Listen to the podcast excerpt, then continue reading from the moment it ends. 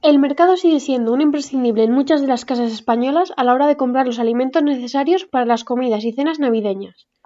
De esta misma forma, cada vez la gente suele adelantar más estas compras debido al aumento del precio de los productos a medida que se van acercando las fechas más relevantes, como son Nochebuena, Nochevieja o Año Nuevo.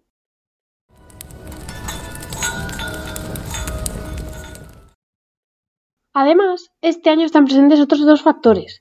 En primer lugar, la continua presencia de una pandemia mundial, que nos ha acompañado durante estos dos últimos años, y, en segundo lugar, la desconfianza de la población hacia el desabastecimiento, consecuencia también de los cambios económicos generados por la COVID-19, o a noticias más recientes como la posible evidencia de un apagón en Europa o la escasez de suministros.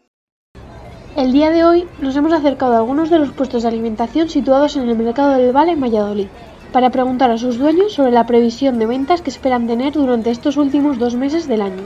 Mira, normalmente todos los años pasa lo mismo.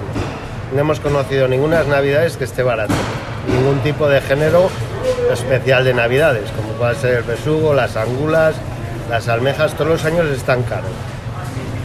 Este año le ha entrado a la gente un poco la psicosis de que no va a haber esto otro no creemos que no vaya a haber, va a ser lo de todos los años. Lo que pasa es que hay ciertos artículos con un besugo de un kilo.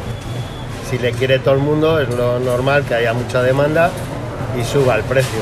Pero no porque no haya pescado o eso. Porque normalmente son cuatro artículos que los quieren siempre la misma gente.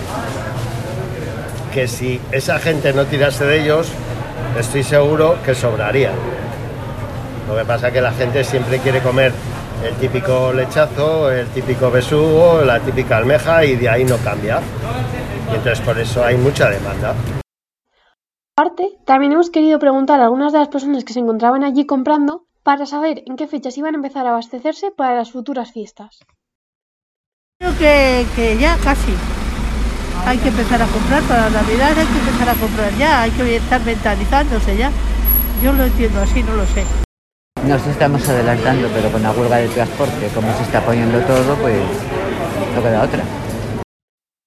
Como hemos podido comprobar, este año la gente se decanta más por adelantar lo máximo posible las compras navideñas, para evitar así cualquier posible percance.